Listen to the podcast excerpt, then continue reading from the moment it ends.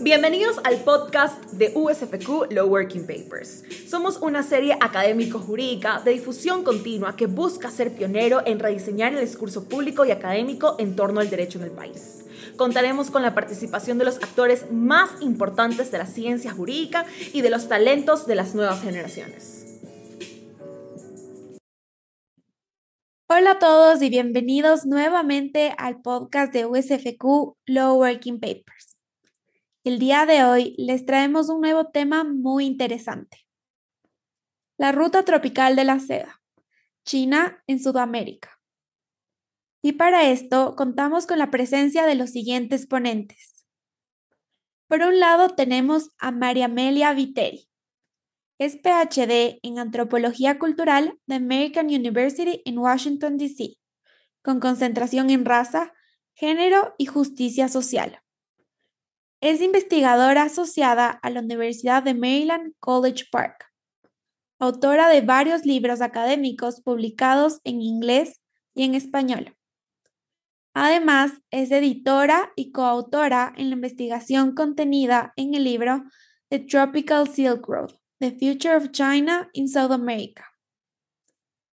Por otro lado, tenemos a Pedro Gutiérrez Guevara, es abogado y licenciado en Ciencias Políticas y Sociales por la Universidad de Cuenca.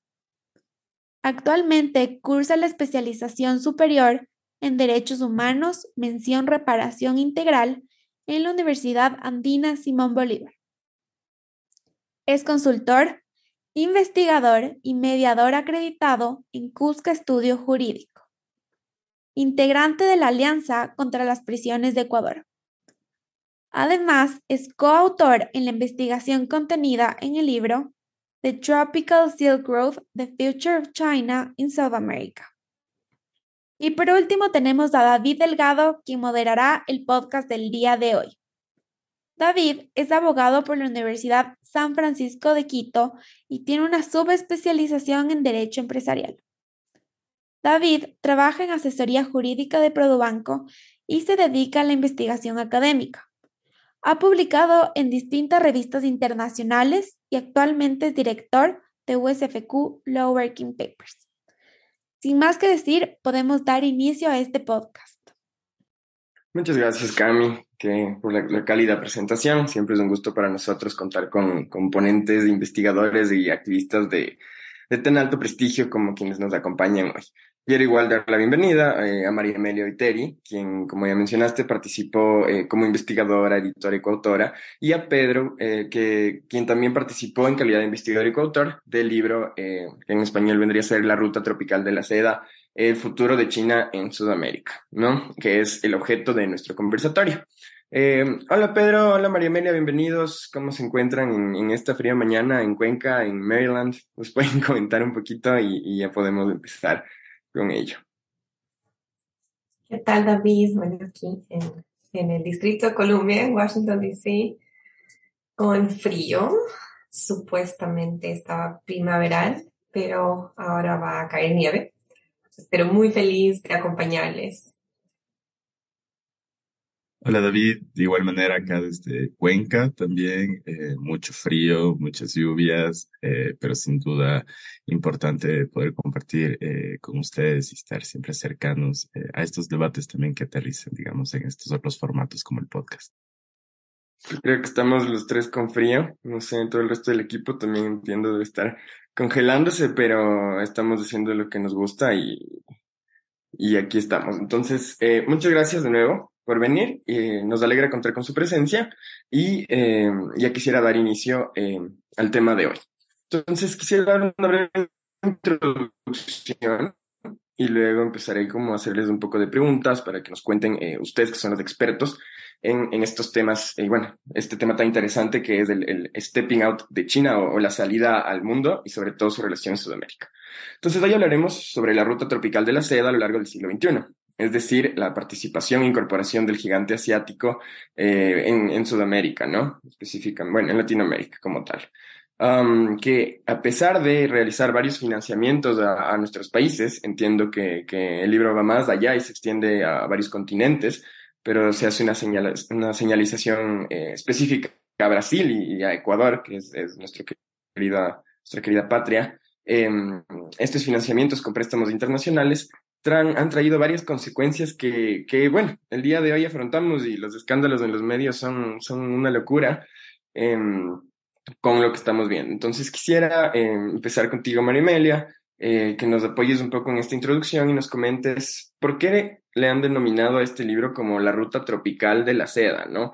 Es un, nombre súper innovador, pero sí quisiera que nos, nos apoyes profundizando en, en ese aspecto. Claro que sí, David. Bueno, voy a tomar una parte del, del título para contarles un poquito qué estábamos pensando. Y algo de lo que estábamos pensando tanto como el proyecto, que, el proyecto es de larga envergadura, ah, es un proyecto de más de cuatro años con financiamiento principalmente de la Fundación Ford. Y lo que hace esta investigación y este proyecto, y el libro es una de las partes, uno de los componentes de este proyecto, es mirar a formas de gobernanza. Cómo estas formas de gobernanza continúan siendo coloniales, postcoloniales y cómo estas se traducen en impactos específicos a nivel de cómo se entienden, eh, por ejemplo, incursiones militares, por ejemplo, cómo se entiende el desarrollo en los países. Y así, eh, como sabemos, el término tropicalismo continúa siendo una representación que podríamos llamar, o que llamamos en el libro imperialista, colonialista, de estas intersecciones entre raza, sexo y deseo. Y de esta manera queríamos llamar la atención con ese, esa palabra de que la colonización o las formas de colonización no solamente no han quedado atrás, sino que se siguen dibujando y siguen creando impactos, siguen traduciéndose y resignificándose en diferentes maneras, muy ágiles y muy rápidas, que muchas veces van más allá de eh, lo que los investigadores podemos mapear en su tiempo. Es decir, las maneras en las que lo que conocemos como un, proyecto colonizador, ¿no es cierto? En nuestro caso, eh, la colonia española y Europa y lo que eso ha significado en lo que ahora es territorio ecuatoriano, continúa teniendo huellas, un tipo de corpografías específicas en cada una de nosotros y de nuestras comunidades y de las instituciones que la regulan, que de una u otra manera siguen influyendo la manera en la que estamos como personas, las decisiones que tomamos, sobre todo aquellas decisiones sobre las cuales no tenemos control, como, por ejemplo, las de la gobernanza y de la política pública. De acuerdo, muchas gracias, eh, María por esta breve introducción. Eh, creo que nos queda un poco más claro y también eh, comparto que dicha investigación no solo termina en, en el libro, sino que fue eh, un producto de varios, varios componentes que finalmente se expresan en él. Em, entiendo fue mucho más allá, eh, viajaron, compartieron varias culturas, evidenciaron lo que ha sucedido y lo que se expresa eh, en dicho libro para finalmente poder reportarlo y, como tal promover un cambio eh, con todo lo que se expresa en él. Em, quisiera, María Amelia, porfa, que nos, nos cuentes un poco sobre la investigación realizada como tal en, en este proyecto, cómo nació eh, y eh, otra pregunta ahí mismo, refieren, eh, ya, ya entrando en, en, temática como tal, ¿no? En la investigación hablan de la relación entre China y Ecuador, ¿no? Nos hablan, nos dicen, esto ya no es una hermandad como la que podía verse en el BRICS, por ejemplo, sino que vendría a ser más un matrimonio y hacen mucha énfasis en esta relación matrimonial y ya no como hermandad como la que se esperaba anteriormente. Entonces, es, es una doble pregunta poquito cómo nació, eh, cómo se expandió, o sea, la magnitud de, de, este proyecto que terminó en, en, el libro y que entiendo continuará expandiéndose. Y por otro lado, eh, esta, esta dualidad eh, o choque de conceptos entre matrimonio y, y hermandad en esta relación China-Ecuador. claro, David.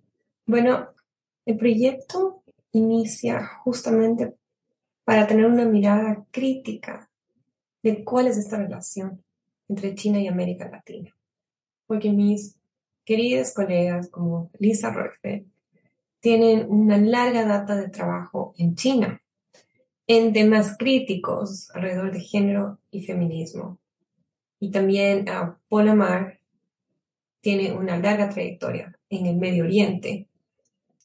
Y Fernando Branco, estoy mencionando a nuestros eh, coeditores, coautores y además quienes han concebido de una u otra manera con quienes hemos hilado este, este libro y este proyecto, y está localizado y es profesor en Brasil, universidad en Brasil. Por lo tanto, y en nuestro caso con Consuelo Fernández Salvador, profesora en la Universidad de San Francisco de Quito, yo, ecuatorianas, hemos podido traer esta multi-interdisciplinariedad, estas múltiples subjetividades, para poder abordar cómo funcionan y cuáles son los, nuevamente los impactos entre esta relación. Nos ha llamado la atención que hay muy poco escrito de manera de investigación, de una manera académica crítica, que mire principalmente estas intersecciones que antes había mencionado. Es decir, género, raza, sexo y deseo, cómo estas, digamos, intersecciones, estos ensamblajes se convierten en una posibilidad, en una ventana hacia esta relación China y Ecuador. Entonces, nace también con un, un deseo como investigadores críticos y como activistas de poner a la luz um, qué está atrás de esta relación. Es decir, más allá de los convenios bilaterales, más allá de los proyectos de infraestructura, cuáles son las narrativas, cuáles son los discursos, y sobre todo cómo esos discursos se traducen en impactos específicos, se traducen en nociones específicas que nuevamente afectan a todas las poblaciones, particularmente a las poblaciones con mayor vulnerabilidad. Por eso en el libro lo que hacemos es hicimos un mapa, es para componer el libro, una vez que teníamos los datos de la investigación, que como bien decías, eh, David nos llevó y contarles que esto fue justo antes de la pandemia. Es decir, estábamos en la Amazonía Sur, habíamos estado con, con Pedro y con los activistas en Cuenca, en conversaciones eh, fabulosas con muchos de los, de los autores de este libro, como por ejemplo Unidos. Bajamos por ese espectacular uh, camino a la Amazonía Sur. Tuvimos unas conversaciones impresionantes con líderes indígenas que también eh, eh, son, forman parte y son voces en este libro. Y sentíamos que con poca conexión de Wi-Fi, entre comillas, nos perseguía estas noticias del COVID. Y lo que nos iba llegando es poco a poco, de repente la Universidad de Lisa en California estaba cerrada y así. Pero no sabíamos exactamente que, como la mayoría, qué debíamos hacer, no sabíamos que se trataba de la emergencia de salud que iba a implicar y con ese, con el COVID siguiendo los dos pasos de la investigación volamos a Río de Janeiro para tratar de empezar eh, la agenda planificada. Y logramos, de la agenda planificada, logramos algunos de los días iniciales y muchos de los otros tuvimos que cancelar y postergar porque ya Brasil estaba en ese momento eh, como uno de los um, núcleos de COVID-19 y tomamos la decisión de todos regresar en, ese, en ese sentido al norte porque no había ninguna otra eh, opción. Así que bueno, contarles que esa es otra de las anécdotas, muchas, entre otras de las anécdotas de campo. Y de esta manera, las, las personas, eh, las voces, los actores, las organizaciones que han sido parte de este trabajo de campo de, de esta investigación y ese mapeo que hicimos, en lo que buscábamos era rescatar y visibilizar cuáles son las perspectivas específicas de, este, de estos impactos de proyectos de mega infraestructura en, por ejemplo, las poblaciones indígenas, en em, contextos de, minería, como uh, Unidos nos cuenta, em, en, en poblaciones LGBTIQ+, ¿cierto? Ah, por ejemplo, que Pedro y sus coautoras también trabajan, uh, profundizan un poquito más en eso. Entonces, siempre teniendo uh, como punto de partida, y, eso aquí estoy mapeando lo de Ecuador, si nos vamos a, a Brasil, Estados Unidos y China, tenemos voces que son críticas y tenemos también otras voces que son más, digamos, cercanas a la ideología eh, de las políticas chinas. Queríamos un libro que traiga con mucha claridad cómo funciona esta relación y que muestre desde la posición, desde la vida misma de las personas los impactos. También trajimos voces desde, por ejemplo, una mirada de relaciones internacionales que eh, cuente desde esa mirada cómo funcionan las relaciones. Entonces, realmente es un, es un libro que te da una panorámica extensiva. Y de toda la investigación que hemos hecho es el primer libro que hace este trabajo. De hilaje, de realmente darse el tiempo en diferentes geografías, eh, para tener conversaciones globales y transregionales que importan.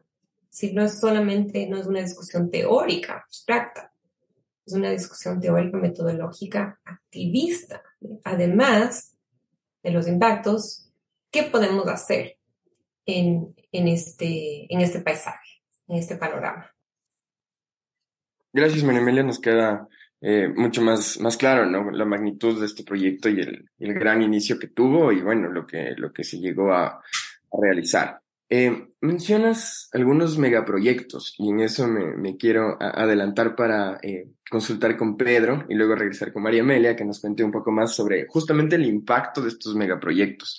En el libro, en, en varias investigaciones, la mayoría de autores se refiere a la Coca-Cola Sinclair, ¿no? A la hidroeléctrica que es el mal que nos persigue hasta, hasta el día de hoy y que seguramente nos perseguirá largo.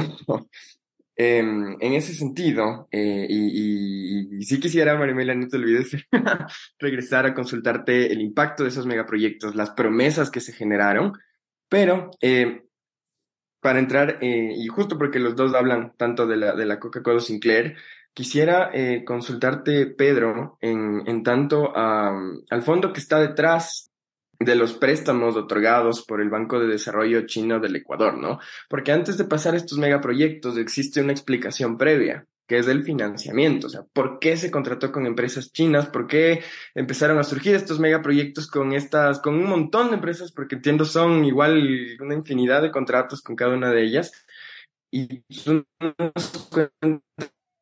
sobre la lógica del triángulo de hierro dentro de este financiamiento internacional. Entonces, Pedro, eh, quisiera que nos expliques un poco en qué consiste esta lógica de, financiamiento detrás, las condiciones que existieron para entender por qué llegamos a la construcción de estos megaproyectos con tantas empresas eh, asiáticas y luego regreso con María Amelia para que nos cuente el impacto. ¿Crees que esto era previsible, todo lo que iba a suceder, o, nos tomó por sorpresa eh, a todos?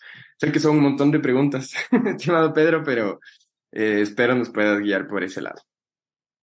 Gracias, David. Eh, bueno, lo que voy a compartir justamente es eh, a partir, digamos, de este escrito que pudimos aportar al libro, que lo realicé con mis compañeras Sofía Carpio, con Mayra Flores también, y que lo habíamos denominado las fisuras del proyecto Coca-Cola Sinclair, infraestructuras y desastres desde la visión masculina del desarrollo, y creo que para partir, digamos, con estos eh, cuestionamientos que tú señalas, eh, es importante comprender, digamos, también como eh, el enclave geopolítico, en este caso, en el cual el Ecuador se encontró, digamos, con esta transición de inestabilidad política, democrática, digamos, previo a la era de la revolución ciudadana o a este, estos momentos de, del correísmo, digamos, como tal, ¿no? Es decir, hay un cambio de tuerca de alguna manera en cuanto a un posicionamiento de una izquierda revolucionaria que justamente trataba de alejarse también, digamos, de este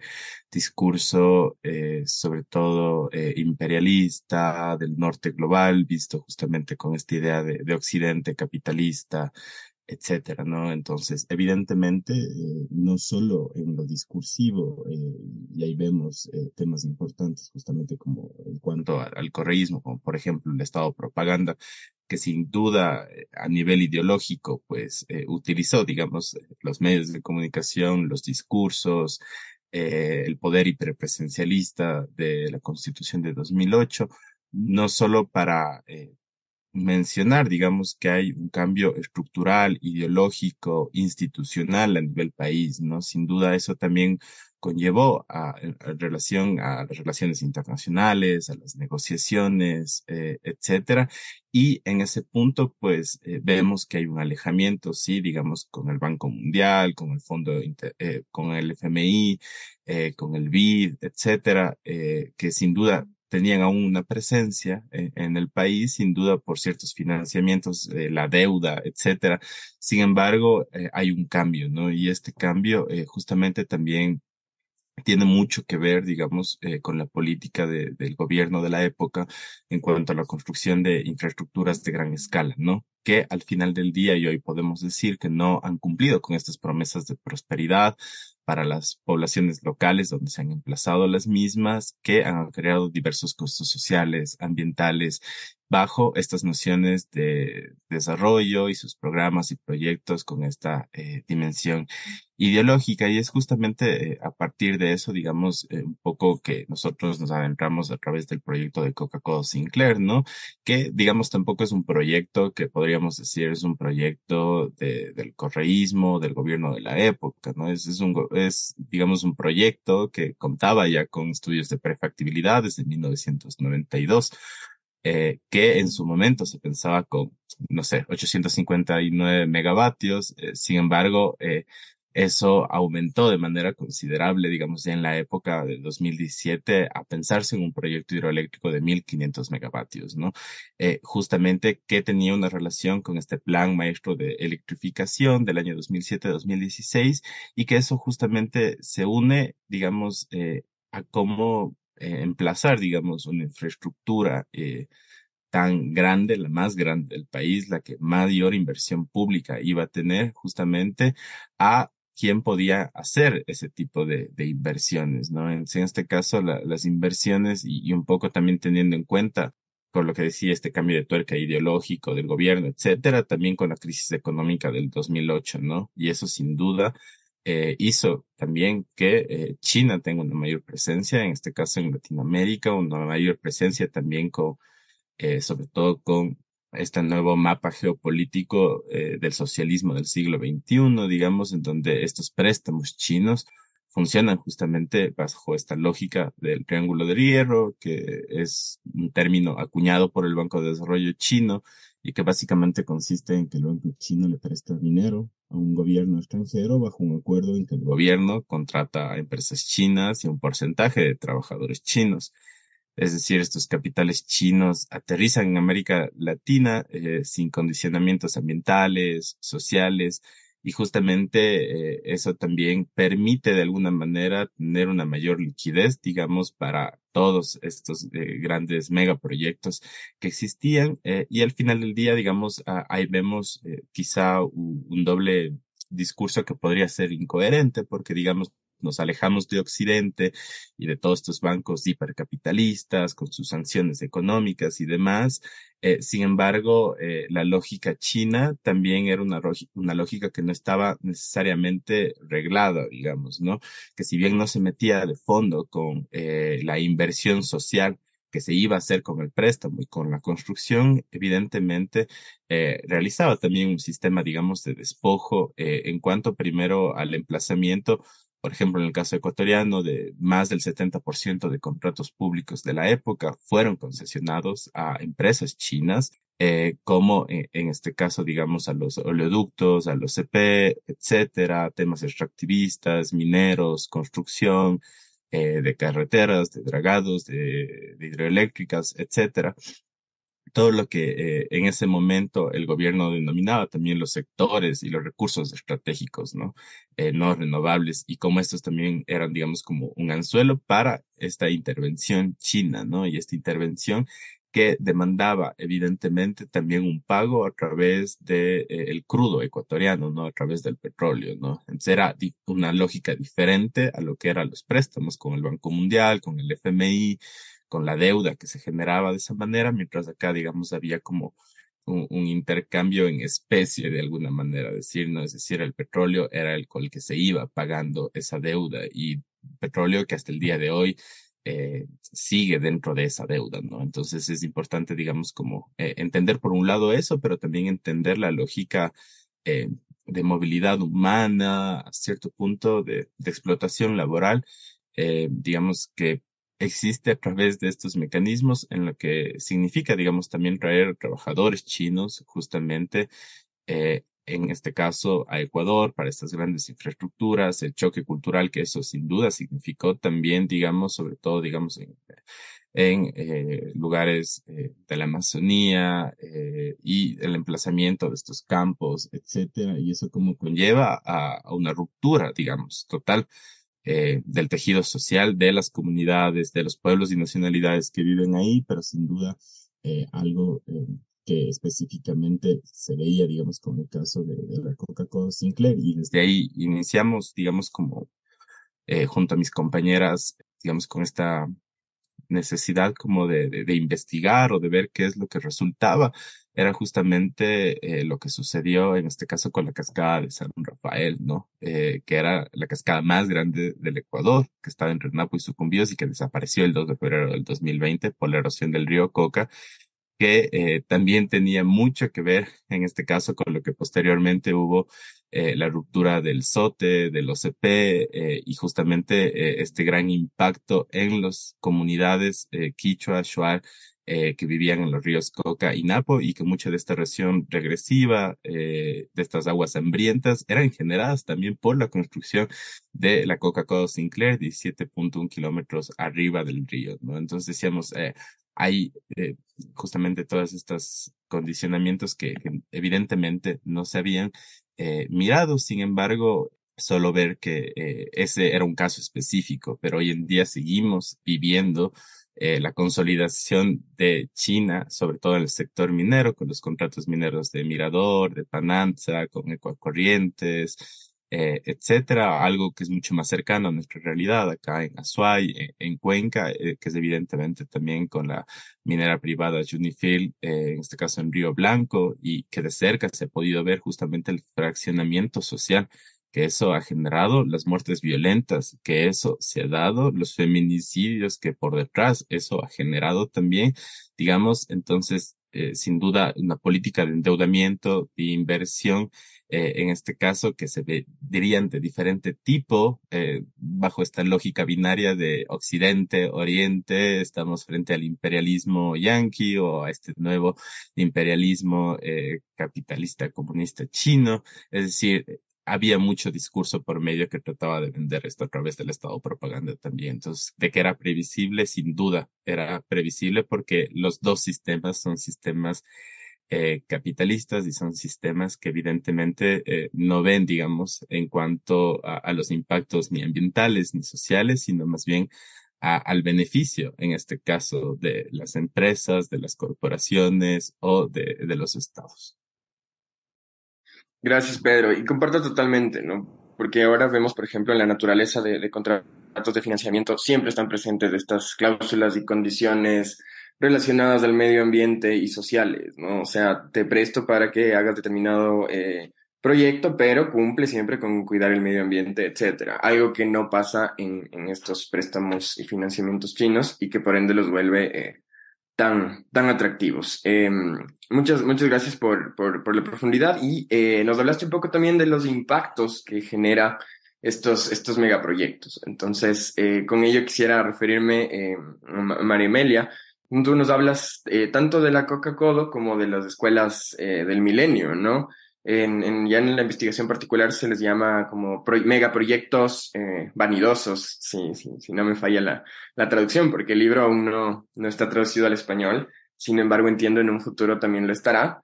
Eh, pero sí quisiera que nos, que nos cuentes sobre la situación que se vivió al momento de proponer eh, la construcción de la hidroeléctrica, ¿no? Eh, entiendo los pueblos indígenas, eh, la nación en, en, general, la constitución del 2008 con el suma causa y las promesas, la revolución, la, esta, esta euforia para llegar al, al megaproyecto de, de, de la Coca-Cola, que, que, que, fue el número uno en la historia del, del, Ecuador y que ahora tiene las placas ahí de quienes eh, llegaron hasta este desarrollo, ¿no? Entonces, ¿qué promesas hubieron eh, en ese momento? Y bueno, los impactos que terminaron en esta gran, gran decepción, por así llamarlo, y, y bueno, sufrimiento en, en las comunidades, sobre todo. Sí, no, muchísimas gracias, David. Como voy a um, pasarme, continuar hilando con lo que decía Pedro. Y entonces lo que estamos mirando son nuevos escenarios de lo que en el libro llamamos represiones populistas autoritarias, ¿no? que tienen, son mismas expresiones de, de, formas de dictadura encubiertas con otro, otras narrativas, otra forma de llamarlo, otro paquete básicamente, ¿no? Más los contenidos y los impactos siguen siendo iguales o peores en algunos casos que, que cualquier otra forma de, de, dictatorial, donde las relaciones son completamente verticales, en donde los acuerdos no son horizontales y van a favorecer siempre, van a desfavorecer siempre a nuestros países y sobre todo van a impactar a las poblaciones más vulnerables. Y aquí solamente quiero um, intersectar un, algo que me habías preguntado anteriormente, David, que quizás no lo abordamos a profundidad, que es este concepto de, hablando de narrativas, las narrativas en la actualidad, el análisis discursivo, y aquí viene la lingüista en mí, es cierto que también soy lingüista, es una de las herramientas más importantes para poder hacer una mirada crítica, porque siempre necesitamos mirar qué hay detrás de las palabras que hay detrás, de cómo se llaman, cómo se empaquetan las cosas, digamos así, y después cómo se venden.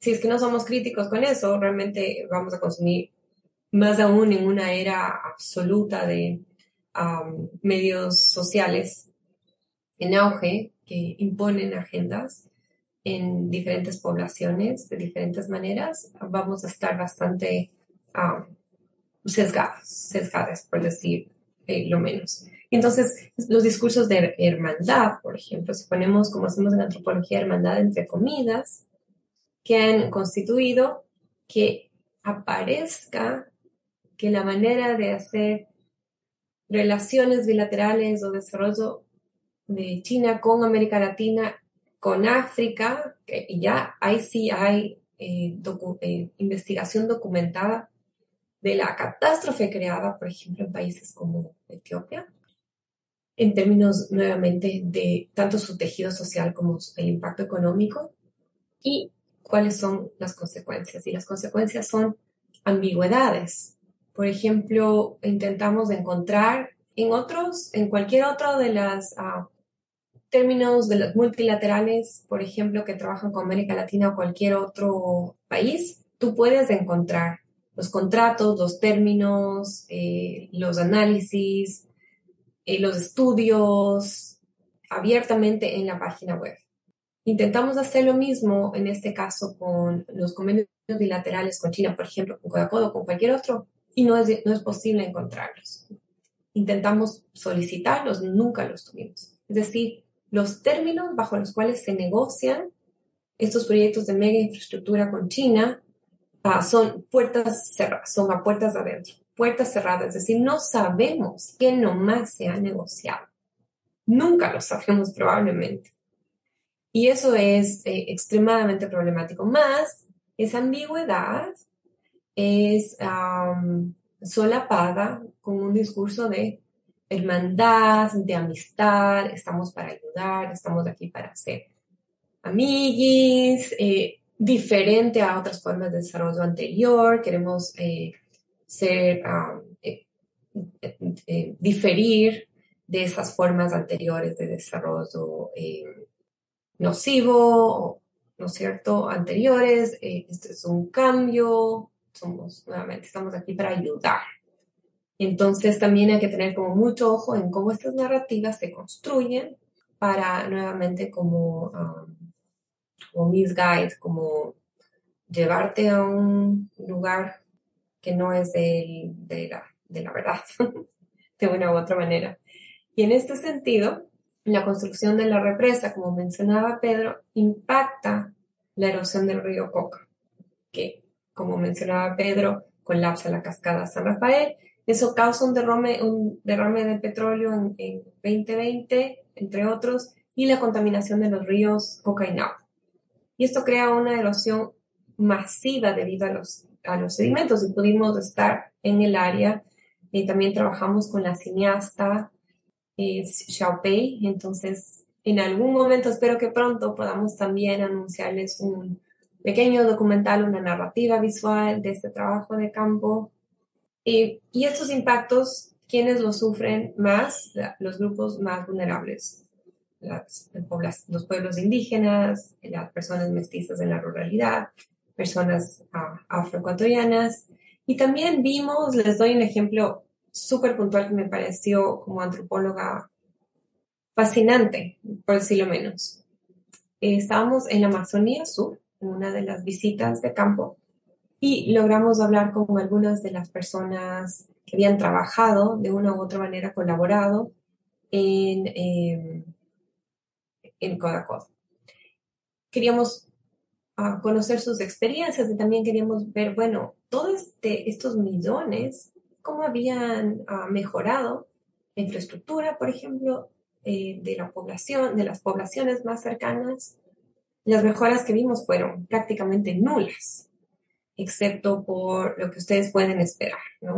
Un parque con quizás un pequeño uh, estadio, una cancha eh, para deportes, un espacio público uh, lleno de cemento, en realidad, en la mayoría de casos. Pero, por ejemplo, temas estructurales como provisión de agua y saneamiento, uh, como el manejo de la basura y de los desechos, eh, que realmente mejoran la vida de las personas, de electrificación, espacios públicos eh, para niños y niñas en diferentes lugares, seguros, por mencionar algunos, ¿no? Ah, puedo seguir con la lista larga. No, no fueron considerados como parte de estas mejoras, a pesar de todo este, estos millones invertidos. Y entonces, lo que queremos cuestionarnos o, seguir reflexionando de manera crítica es cómo, bueno, quién se beneficia, quiénes se benefician por un lado de este tipo de um, alianzas y por otro lado, eh, qué pasa con los impactos. Y la anécdota eh, antropológica que les iba a contar es que Ah, uno de los campamentos. Uh, usualmente los campamentos, como ustedes quizás conocen, son campamentos cerrados y hay diferentes jerarquías para las personas que trabajan ahí, tanto las personas eh, chinas como las personas provenientes de la China, como las personas en este caso provenientes de Ecuador, mayoritariamente de lo que conocemos. Estas jerarquías hacen que ciertos uh, beneficios, como por ejemplo un restaurante con mejor comida, quizás unas canchas para jugar diferentes deportes que están dentro del campamento solo pueden ser accesibles para ciertas personas de cierta nacionalidad y de cierta jerarquía. Todas las demás personas viven fuera de los campamentos en situaciones bastante precarias. Uno de las personas, eh, uno de los trabajadores ecuatorianos nos comentaba que cuando vieron, cuando se dieron cuenta eh, que estaban trabajando sobre tiempo, eh, eh, que estaban siendo ah, tratados de una manera muy displicente por sus jefes provenientes de la China. Decidieron agruparse, ah, como solemos hacer, creo que en eso los ecuatorianos somos bastante buenos, agruparse, llegar a un consenso y decir, bueno, esto no está bien. Vamos a hablar con la persona encargada y le vamos a decir si vamos a trabajar sobre horas, necesitamos. La ley dice que necesitamos este, esta compensación. Antes de eso, ah, pensaron también en ah, comentar eso a sus colegas chinos. Decirles, bueno, si ustedes quieren unirse, vamos a hacer esta, esta petición, esta aclaración, porque esto es injusto. Y los colegas chinos estaban completamente asombrados. No podían entender cómo un trabajador puede atreverse a pedir a su jefe algo como una mejora de, condiciones de trabajo. Decir, decían, pero sí, lo importante es tener trabajo. Ya tenemos trabajo. ¿Cómo vamos a atrevernos a poner en riesgo este trabajo? De ninguna manera nos vamos a meter en esa discusión. Eso sería ir contra la autoridad, eh, de nuestro jefe, ustedes hagan lo que ustedes tengan que hacer, pero nosotros estamos completamente fuera de eso. Entonces, miren, como tiene algunas cosas bonitas, ¿no? Como esta capacidad de, estos trabajadores ecuatorianos de decir, bueno, aquí ah, eh, esto está infringiendo las leyes ecuatorianas y vamos a decir algo al respecto. Y el opuesto de, de las personas trabajadoras chinas que ni siquiera podían imaginarse que ni siquiera tenían derechos ah, y ninguna constitución ni ninguna ley a la cual acogerse. Entonces vemos, vimos por ejemplo en el trabajo de campo, creo que me acuerdo eso lo escribimos, tantas cosas que a veces se quedan por fuera de los libros, eh, que me pareció importante apuntar ¿no? en, en, esta relación, este es un ejemplo ¿cierto? De derechos laborales que nuevamente crearon diferentes jerarquías sin ni, siquiera mencionar un punto más, que es cómo los proyectos de mega infraestructura de la China no contemplan ningún tipo de alineación, por ejemplo, relacionada con salvaguardias, con sean ambientales o sean sociales, hubieron impactos que incluso involucraron la pérdida de vida de personas que tenían ah, una casita en el área de Coda, Codo, que cuando la represa subió, se llevó la, casa, eh, los sembríos ah, y, no hubo ninguna eh, indemnización, ninguna alerta, ninguna forma de compensación, absolutamente nada, porque no había un análisis de que esa era una posibilidad y cómo iban a proteger, por ejemplo, a estas familias que estaban en peligro de que sus casas se pierdan, se inunden, sus vidas corran riesgo, sus sembríos corran riesgos, como para darles otro ejemplo así muy puntual hablando de los impactos. Y lo siento que me tomé un poquito más del tiempo. No te preocupes, muchas gracias María Amelia. Creo que con, con los ejemplos podemos entender más la realidad, ¿no? De todas estas cosas que, que sucedieron y más, más proveniendo de ti que estuviste ahí, pudiste ver algo que, por ejemplo, yo, yo no he visto y otras personas no hemos visto y solo vemos en los medios, escuchamos, pero ver creo que te, te cambia la vida y es un impacto súper grande. Em, nos hablaste mucho de esta narrativa, ¿no? Que nos viene, vienen eh, los financiamientos chinos, eh, con, con, con me gustó la palabra amis que, que, que de te voy a ayudar, estoy aquí, eh, mira con estos proyectos, la hidroeléctrica, etcétera. Sin embargo, todo eso tiene un, un, fondo, ¿no? Que es abordado en cada investigación del libro desde distintas perspectivas. Y, y en eso quisiera em, un poco consultarte, Pedro, em, ya enfocándonos justamente en el fondo que, que analizas en tu investigación en relación a la masculinidad, ¿no? Nos hablas de una visión de masculinidad que reinó alrededor de este proyecto, tanto en la administración de aquel tiempo como en la actualidad. em, profundiza de esta visión preponderante alrededor de la contratación y ejecución, sobre todo de la Coca-Cola. Por lo que te, te pregunto, eh, ¿cómo explicas esta visión de masculinidad en el proyecto de la hidroeléctrica? ¿Y crees que los resultados hubieran sido distintos con una perspectiva eh, diferente, ¿no? Eh, pude, pude, me acuerdo revisando, em, nos hablas de la conformación, que era llena de, de, hombres, ¿no? Tanto en la administración como, no sé si, si en la empresa eh, también, como tal. Entonces, eso, con eso te, te paso la palabra. Gracias, David. Eh, justo quería iniciar con, con, una cita de una de las tantas eh, perlas de, Rafael Correa en cuanto a, sus discursos misóginos, machistas. Y esta, eh, digamos, une un poco con esta visión de, del desarrollo, digamos, también con, con este ejercicio eh, patriarcal del poder, ¿no? Y decía, los bancos, el poder financiero son como una chica un poco vanidosa, que si uno muestra mucho interés, se hace más difícil todavía de llegar a ella. Pero cuando uno se hace el desinteresado, tal vez la chica es la que llama al chico. Así son los mercados financieros, ¿no?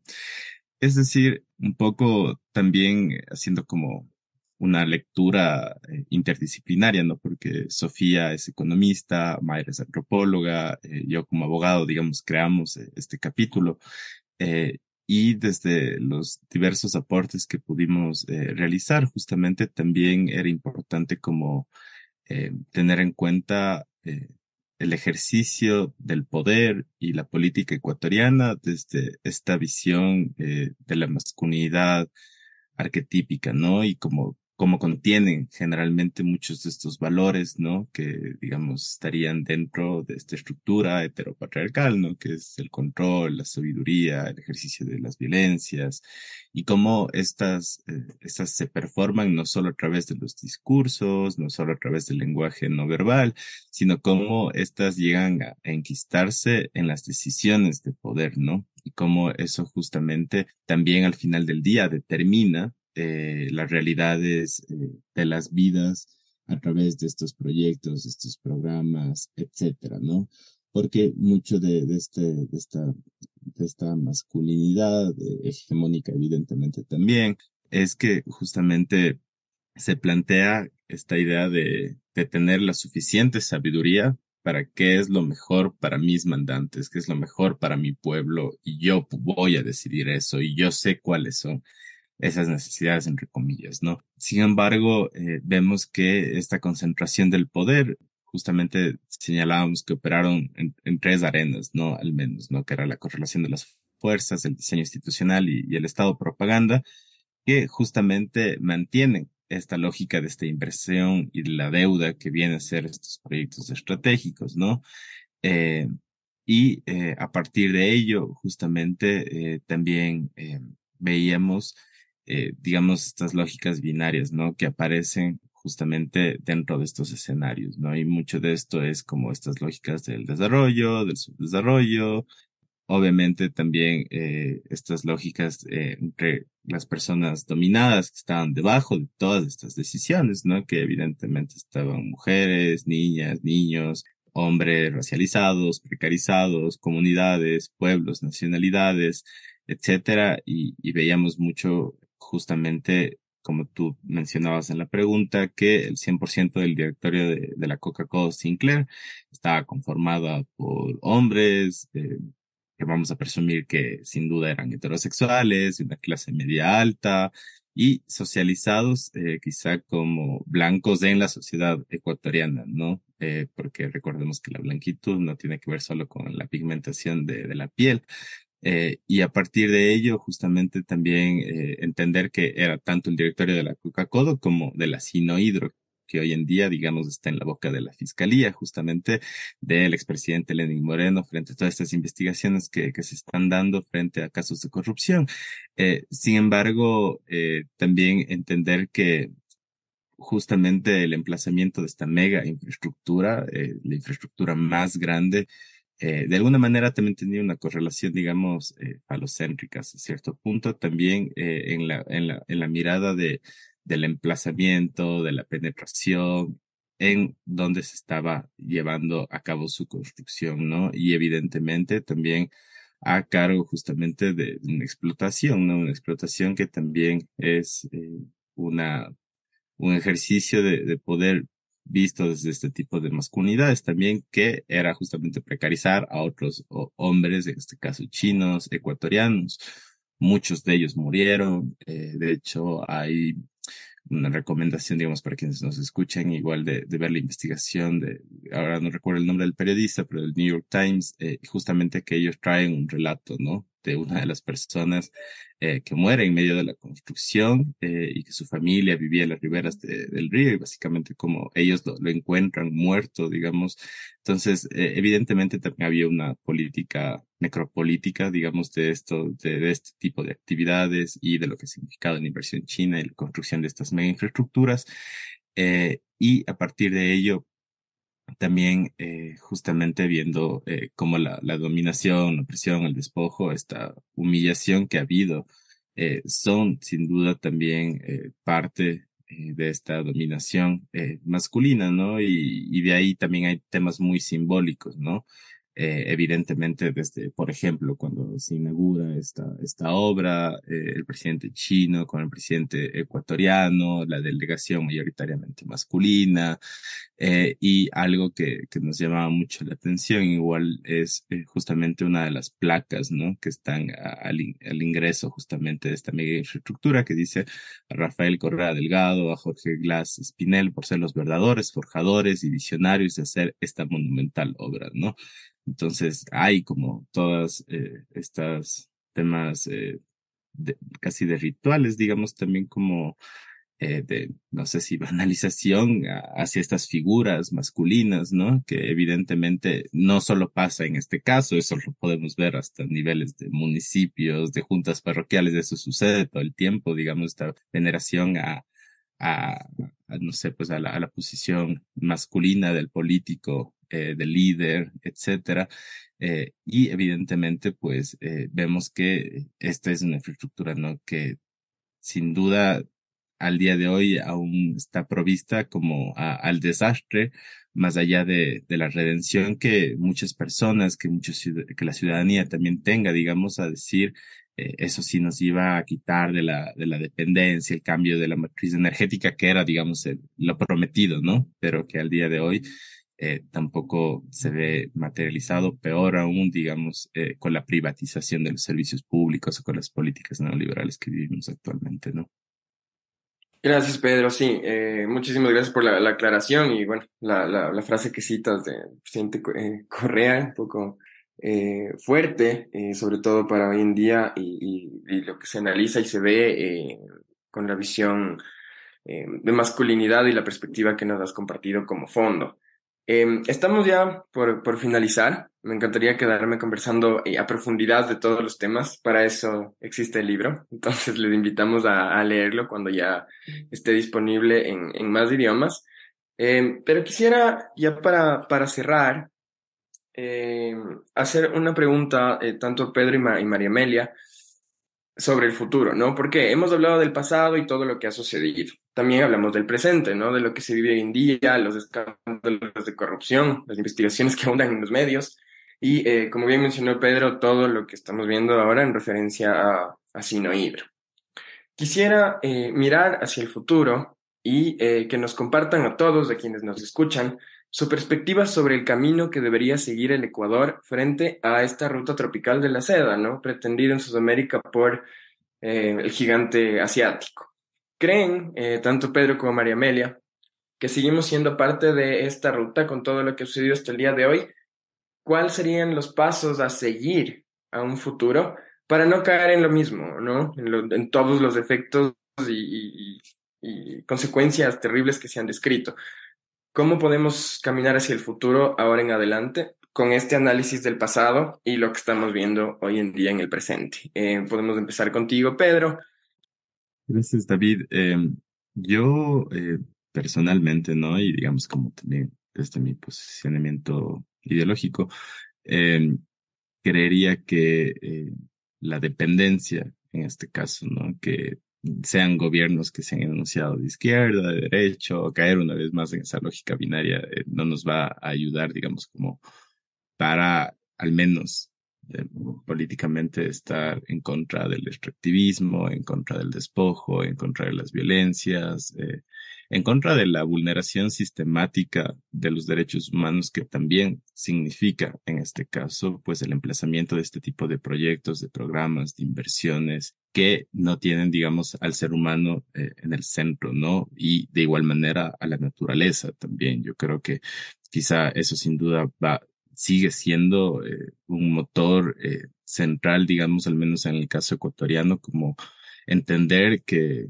que al final del día, digamos, eh, las personas, los ecosistemas, también tienen derechos, ¿no? Y a partir de ello, justamente este tipo de proyectos, este tipo de inversiones están impactando cada vez más y de manera más profunda y sobre todo cuando hablamos de extractivismo, miramos que no hay una reparación integral en el sentido de llegar al momento previo a ese tipo de vulneraciones. De ahí ya no se puede regresar, ¿no? Entonces, hacia futuro también como eh, entender que eh, sin duda, no sé si, si China sigue siendo el, el momento prometido, el espacio prometido, no sé si el norte global en general se ha visto desde la lógica europea, eh, anglo, tampoco necesariamente. entonces, y aún ahora, eh, justamente que hemos visto, por ejemplo, ya el tema de volver a, comprar electricidad a, Colombia, justamente vemos la venta desde el anterior gobierno, el gobierno actual, también de empresas públicas, eh, el tema de la privatización, que es un tema que, que se viene hablando desde hace mucho tiempo y, y que preocupa a diferentes sectores y que sin duda eso también eh, es una afrenta de alguna manera también a, a, la inversión pública, al dinero público y creo que hacia eso son debates eh, profundos que como sociedad sin duda debemos eh, propender a tener y justamente también entender de alguna manera estas, las lógicas que siempre han tenido, digamos, las, multilaterales, ¿no? De donde vengan. Eh, justamente y cómo eso ha, significado eh, en los impactos, sobre todo eh, donde están los recursos naturales, ¿no? En este caso, justamente pueblos y nacionalidades, y eso hoy en día al menos, digamos, plantearlo en un sentido de, de una resistencia que es evidente, ¿no? Eh, eh, al margen, digamos, de, la inversión china o de otro tipo de inversiones, eh, justamente el proceso político que, que viene viviendo el Ecuador, ¿no? Los levantamientos de octubre del 2019, de junio de 2022, los que probablemente se están forjando ahora también, digamos, en el gobierno actual, que habla justamente de, de que hay unas eh, necesidades, pero también hay unas ilusiones populares que se están construyendo que justamente tratan de apartarse de estas lógicas extractivistas, sean temas mineros, sean temas petroleros, sea el emplazamiento de infraestructuras como las hidroeléctricas, como los dragados, etcétera, y que más bien eh, ahí habría que ver alternativas, ¿no? Alternativas que no vayan hacia el neodesarrollismo, justamente, que es eh, el que está generando todo este tipo de, de, problemas eh, cotidianos, ¿no? Es decir, no son solo problemas de, de las esferas de la élite política y sus discusiones, de las empresas y demás, sino al final del día de lo que eso constituye en el sostenimiento de la vida, ¿no? Entonces, eso, David, eh, agradecerles a ustedes, eh, a María Amelia, eh, y pues nada, un gusto poder haber compartido y mil disculpas que me tengo que, que retirar. Muchas gracias, Pedro, y bueno, esperamos vernos en, en, un futuro en, en, otras investigaciones y que nos puedas contar también sobre nuevos proyectos. Un gusto y eh, continuamos con María Amelia para cerrar. Si nos puedes también eh, contar la visión a futuro de qué debería ser, qué objetivos podríamos tener y y si es factible, ¿no? Porque también tenemos un escenario político, social, económico, cultural detrás como background que, que nos, nos condiciona o nos conduce hacia determinado lugar. Claro que sí, um, David. Bueno, un poco um, resaltando esos proyectos de mega infraestructura de China que mapeamos en el libro, son proyectos conectados a formaciones coloniales y por eso heteronormadas. Abonando a lo que mencionaba Pedro, también quiero mencionar en, en la respuesta un punto más, que es cómo estos proyectos también han llevado a una criminalización de la protesta social. En el ejemplo que yo les daba, justamente eh, buscaba llegar a eso, que también lo discutimos en el libro, y eso va directamente conectado a mi respuesta, que es principalmente alternativas al extractivismo.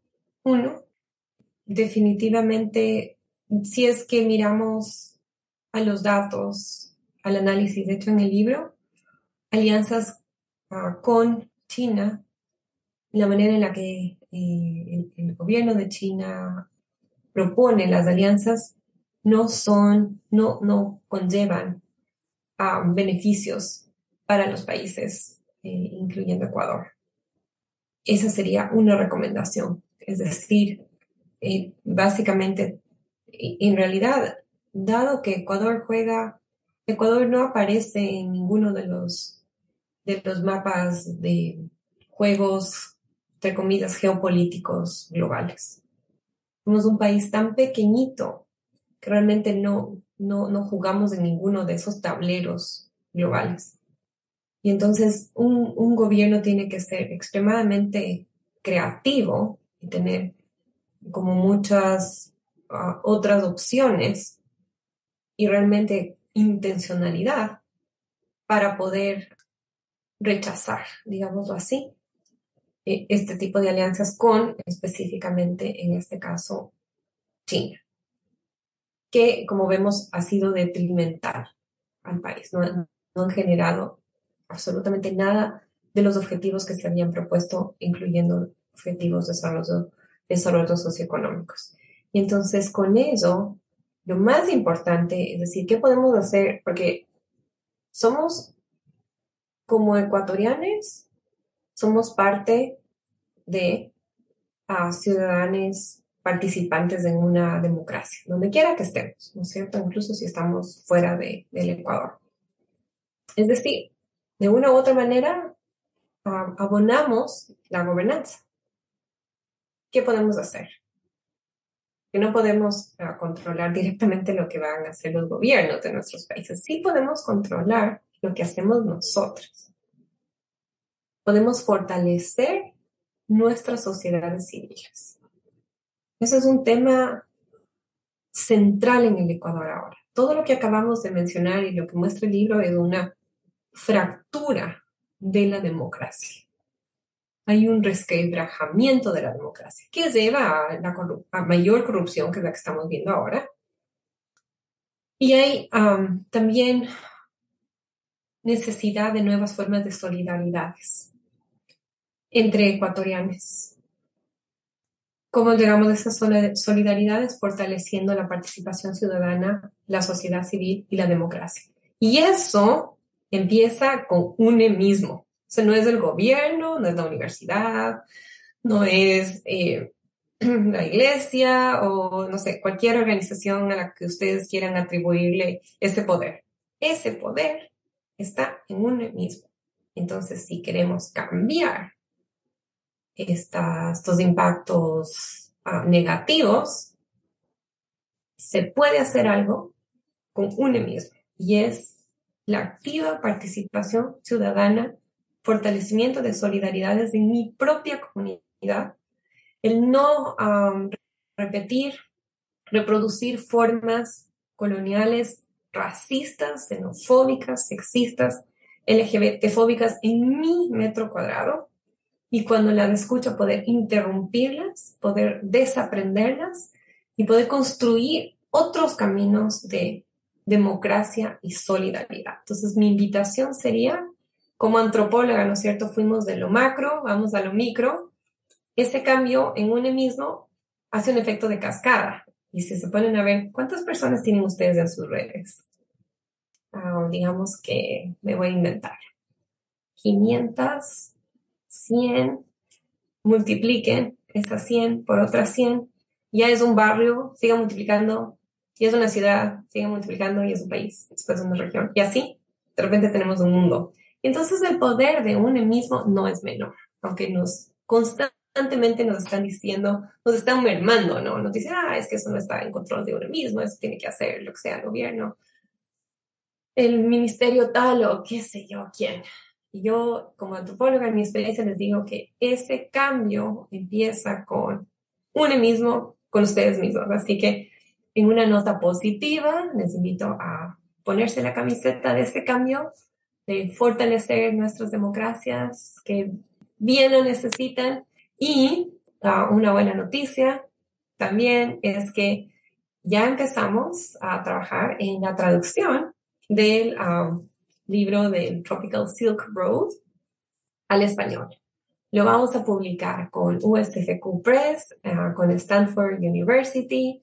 Estamos trabajando así a la carrera para que el libro salga este mismo año en español. Vamos a hacer un lanzamiento al cual, por supuesto, les vamos a invitar, eh, David, Emilio, Camila, Daniela, agradeciéndoles también por ayudarnos a publicitar. Esperamos que ah, quizás julio en Ecuador, el de inglés, em, en octubre California y el, sin duda el próximo año, si es que no es de este mismo año, hacemos el, gran lanzamiento gran del, libro en español que va a incluir un capítulo adicional sobre algunos de los temas que hemos venido conversando. Así que muchísimas gracias nuevamente gracias a ti, María Amelia, y con gusto todos creo que asistiremos a no perdernos eh, este, estos lanzamientos y sobre todo el nuevo capítulo que, que me intriga saber y no nos has dado una pista de qué tratará, pero creo que en un futuro podemos conversar sobre, sobre el mismo. Eh, les agradezco mucho, tanto María Amelia y Pedro, por acompañarnos hoy, compartir hoy sobre justamente la ruta tropical de la seda, China en Sudamérica. Eh, sus aportes siempre son de gran valor para toda la comunidad académica y, y la sociedad. Em, con esto eh, hemos terminado el día de hoy. Quisiera eh, pedirles a, todos, bueno, decirles a todos a quienes nos escuchan, les extendemos la invitación a conocer sobre este estudio reflejado en el libro eh, antes señalado y del cual esperamos ver traducido al español en un futuro cercano, como María Amelia ya nos, nos ha adelantado extraoficialmente. Y les invito también a conocer más sobre USF Cool Working Papers en nuestras redes sociales y académicas. Un gusto contar contigo, María Amelia. Que tengas un excelente día. Un gusto enorme a ustedes también. Un lindo fin de semana y gracias y felicitaciones por su trabajo. Les invitamos a difundir sus trabajos con nosotros. Pueden encontrar en todas nuestras plataformas los lineamientos de autor y las instrucciones de envío. Síganos en nuestras redes sociales, Instagram, Facebook y Twitter como arroba usfq-lwp y visualiza nuestro contenido en las plataformas SSRN y academia.edu.